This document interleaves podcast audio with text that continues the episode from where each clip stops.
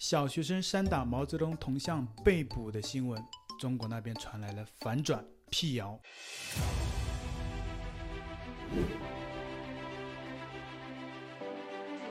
哟，这不毛泽东吗？我扇你一巴掌，我扇，我扇，我再扇，我再扇你一巴掌。哎，我扇，我再扇，我扇，我扇你。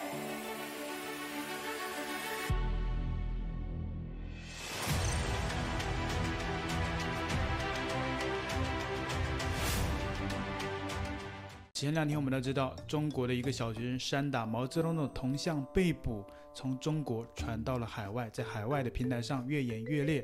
反而这时候再去中国的平台一看，哎，非常的安静，相关的报道也被删得一干二净。其实这个有迹可循，过去中国也是这样的，因为当下的那些当地的执法人员，包括中国当地的新闻媒体工作者，当下并没有考虑到这件新闻，哎，会传到海外，并且在海外越演越烈，所以这件事情就变得敏感了。因为在海外看来这件事就是非常的离谱，非常的扯淡。在二十一世纪会有这样的一个新闻，一个小学生。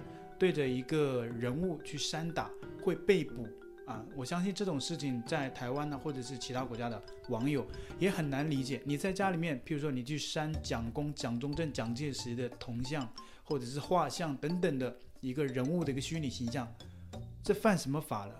对吧？或者表达你心中对某一个人物表达的一些愤怒。这是你的自由，你没有去公开的场合，像是有些中国网友也嘲笑，啊，台湾五十步笑百步，台湾人不也会去抓捕吗？说什么向蒋公泼泼粪啊，不是泼粪，是泼什么啊？泼油漆的啊，也被拘留了。台湾还只是拘留，但这个性质完全是不一样的。你在公共场合。对这个公家机关的一个财产进行你自己的一个行为，譬如说你想把它破坏掉，你想把它呃污名化，或者是把它弄脏损坏，这个是完全不一样的。因为在一个言论自由或者是一个法治的社会，你这等于破坏别人的财产，对吧？那很多中国网友还是嘲笑台湾，不也是对着铜像泼漆也会被抓吗？这这这完全概念不一样啊！这个小朋友他打的。是他们家里面摆的毛泽东的铜像，有可能是他们的长辈，他的爷爷奶奶是老粉红，因为心中有这个毛泽东，所以家里面摆了一尊毛泽东的铜像。我觉得当时中国的执法机关，包括相关的新闻媒体，没有考虑到这件事情会越演越烈，更没有想到这件事情会传到国外，在国外的平台上有这么多的网友去关注，那这一下中国那边就变得敏感起来了，相关的报道也删掉了，甚至啊，中国急了。中国的相关部门呐、啊，啊抬杠了啊，就是因为国外的这些网友有些就是啊开玩笑，那像一些台湾网友，还有一些翻墙的中国 Twitter 的网友，就嘲笑中国的这些做法，就说对一个四岁的孩子啊，前段时间是对一个四岁的孩子说什么要去英国啊，大家也在嘲笑，说什么四岁小孩子入华被刑拘，然后今天也是嘲笑开玩笑嘛，说一个小学生。扇打毛泽东铜像被刑拘，这后面的两个刑拘啊是双引号的，就是讽刺。当然，我们都知道并没有被刑拘，而是带回警局训诫等等的。那中国就急了，认真了，他觉得这些开玩笑是真的，觉得海外的这些境外势力啊在抹黑中国啊。最新呢，中国有一份通报啊辟谣说并没有被刑拘，我当时看了一头雾水。大家都知道没有刑拘啊。那一些小部分的网友只是开玩笑，但是中国官方却急了，认真起来了。中国的相关部门发布了一个警情通报，那在推特上面有一名中国网友啊，将这个警情通报就发布了在推特上面，也引起了很多人的热议。那根据中国的警情通报显示啊，二零二三年四月二十三日，接上级公安机关指令，我局针对网传诋毁党和国家领导人，依法进行立案调查，经初查。陈某东，男，汉族，十二岁，驻马店实验小学六年级学生，系网上发布诋毁党和国家领导人者。此前无犯罪记录，因涉案者系未成年，免予刑事处罚。但根据十三届全国人大常委会第二十四次会议表决通过《中华人民共和国刑法修正案》，其中规定，已满十二周岁不满十四周岁的人，犯罪情节和影响恶劣者。经最高人民检察院审核追诉的，应当负刑事责任。目前我局采取教育感化挽救方针和教育为主、惩罚为辅原则，对未成年犯罪嫌疑人采取以下矫正教育措施：一、予以训诫；二、责令拒绝悔过；三、责令定期报告活动情况。所以这位很不幸的小韭菜，这位人矿啊，以后肯定是每天要写报告去汇报今天的状况啊，有没有反悔啊，有没有悔改啊等等的。四、责令遵守特定的行为规范。五、责令接受心理辅导、行为矫正。所以就把他当做心理有疾病啊，这位小韭菜、小人矿啊，应该是心里面出现了一些异常，所以啊，我党也很暖心的，中国政府非常暖心，要把他安排到精神病院去接受治疗。这个看了我还觉得蛮蛮好奇的，然后我也搜了一下相关的法条，诶，在中国的相关法律文书上还真的有说什么责令接受心理辅导、行为矫正等等。那后面还有第六条。责令参加社会服务活动，七，责令接受接受监督和管束。唉，蛮暖心的。这种事啊，也只有在中国发生了。如果在台湾或者是其他国家，是不可能会发生的。在中国的社群网站上去搜寻了一下，基本上没有几家媒体去报道，可以说是寥寥无几。那有的只是些自媒体和个人用户发出来的。那相信很多人发了，可能也会被系统屏蔽、被限流等等的。因为中国政府可能也知道这件事情很丢脸，二十一世纪了，人家对一个家里面的财产，对一个私有的物品进行扇打的动作，竟然要被捕，要接受心理治疗，就把它当做精神病一样，所以这件事情呢。一开始他们只是按照一个程序把他抓捕，然后当地的媒体进行报道，但是没有想到这件事情会传到海外的媒体，然后被所谓的境外势力然后去报道了，然后当地的呃政府机关呢可能有一些压力，因为这个给中央的面子很丢脸嘛，所以相关的部门呢又紧急的去限流、去删帖、去控评。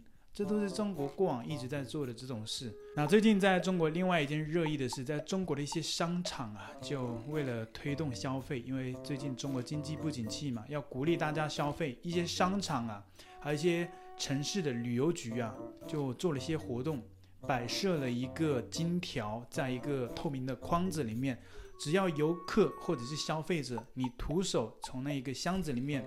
通过箱子里面那个孔，把金条单手从那个孔里面掏出来，拿出来了之后，那这个金条就属于你的。那很多中国人矿啊，就跃跃欲试，可能这种几率啊，只有几万人里面出一个人。那最近呢，就有人真的拿起来了，而且有好几位都拿起来了。但是啊，中国的相关部门呢、几乎都拒绝了这个活动，不承认。那。在山东的一个旅游局呢，他们就说这个我们不承认啊，因为说游戏规则要戴手套。但是根据在场当地的网友说，当时并没有这样的一个规定。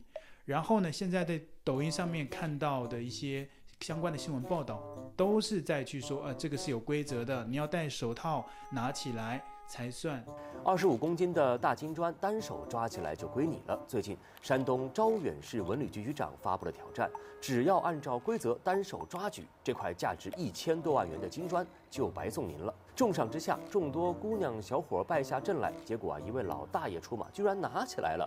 旁边经理一脸惊愕，可惜工作人员表示，您这操作不符合规则，挑战不作数。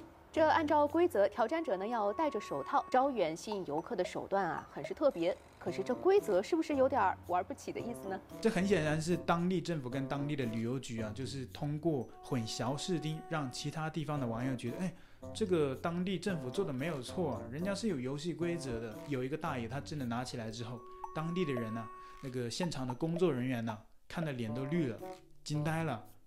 这下怎么办？人家真的拿起来了。真的要给他吗？当然，最终是没有给他的。然后，包括那个旅游局的当地政府都做出了一系列的公关操作啊，说这个其中啊是有规则的，你必须要戴手套，戴了手套你拿起来，还说在空中停个二十几秒。但是你一开始也没有这样跟别人说啊，等别人成功了，你就生出来一个系统、一个规则，啊说这个是不承认的。为什么我们看到这个宣传，我们去了以后，他就不给？等到昨天十月二号的时候，他直接就是没有这个活动了。我也看到很多的网友留言说，太不讲究诚信了，所以也有很很多人反思说，为什么中国人的诚信越来越低？你官方都不讲究诚信，说好了要给别人金条，等别人成功了，然后又生成了一些系统游戏规则。游戏规则难道不是放置在比赛开始之前吗？有很多网友这样留言说。所以显然呢，中国从上到下都是不讲究游戏规则的，更不讲究国际规则，对不对？所以诚信的这个问题啊，在中国也有很多网友去讨论、反思，为什么中国人都不讲究诚信呢？首先，你上面就不讲究诚信，对不对？那还有一个就是前段时间。被封杀的中国的一个抖音网红叫护城风，他前阵子啊，在很久之前有拍过一个挑战影片，在中国的街头发给别人一千块。你看，从影片从头看看到尾，你会发现几乎没有人相信他是真的。因为如果是台湾人，你可能在中国接受了这个挑战，你可能会乐于参与其中，你就会认为哇，这挺好的，一千块，对不对？你不会想到这是假的。当然，我们知道这个网红他可能是真的，因为他要拍影片嘛。但是如果你在生活中在中国遇到这种状况，一般人都是不会相信的，因为太多诈骗了。呃，我不知道怎么解释，台湾人能懂，因为以前，因为我以前有遇到过类似的，在中国只要花几百块就买个 iPhone 手机，我当时就这样买过，在火车站旅途当中啊，所以比较急，然后用我自己的手机跟他去换了。然后呢，当时他说这个手机没有电啊，iPhone 的没有电，然后说充电器在哪里买，然后因为他有给我开机证明，这些都是可以用的嘛，然后也看了那个电确实是快关机了，然后 OK，呃，给了钱之后那个手机就关机了嘛，我就想说去火车站或者是哪个店里面找一个插孔去充电，然后在车上无聊看看电影什么的，结果呢，充了那个充了好久。充不进去电，想说很多荧幕前的观众朋友们会觉得说，哎，会不会是插孔坏了，充电孔坏了？啊，其实还真不是，整个手机都是假的，就是很逼真的一个模型手机。因为我敲了，那里面就像一块铁一样。后来我就把它砸开了，里面就是实心的，然后一些铁，然后它的重量跟真实的 iPhone 是一样重的，然后外观基本上看不出来是假的，因为它的那个荧幕。也确实是一块玻璃做成的，所以当下你说它关机了，谁会想到这是假的？因为它就是一个真的手机，一模一样的嘛。那真的手机关机之后没有电了，那也是那个样子的，谁会想到这就是个模型的呢？因为毕竟我之前有看里面的功能都是可以用的，所以呃，为什么想说呃，你当下别人给你发一千块钱，为什么很多人都懒得鸟你？因为这个。很显然是假的嘛，谁会给你一千块？因为在中国这个社会上，信用真的是越来越低，互相之间都是不信任的。护城峰他之前有拍这个影片，从头到尾没有任何人相信他，都懒得鸟他，怎么可能会给你一千块呢？所以通过这个测试挑战，就可以间接的表明，这个社会的信用价值完全的已经崩塌了。挑战在成都随机给陌生人一千元，看看他到底怎么花。这是第二次挑战了，第一次挑战失败，没人愿意接受这个挑战。这次会成功吗？走，挑一个大家下班的时间来录。今天的挑战依旧是老规则，不网购，不借贷，不储值。现在是五点五十一分，我们现在在地铁口。你好，给你一千元，你会怎么花？你好，给你一千元，你会怎么花？真真给。好，给你一千元，你会怎么花？真给。好，谢谢谢谢。你好，给你一千元，你会怎么花？你好，给你一千元，你会怎么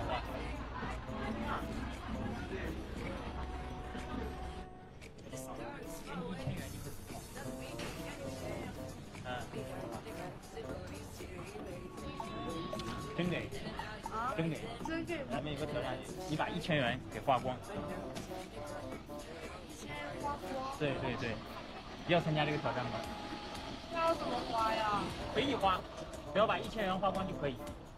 我随意花，对对对，随意花，把一千元给花光。现在吗？对。要接受这个挑战吗？那要怎么思考了很久啊。随便怎么花就行，你想怎么花就怎么花，等于说你消费，我们拍个短视频记录一下就可以。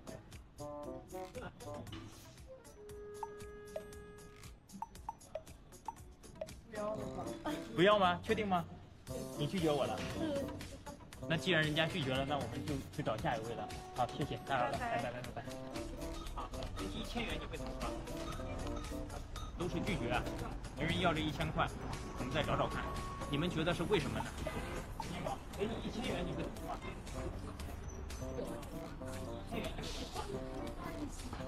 给你一千元你会怎么花？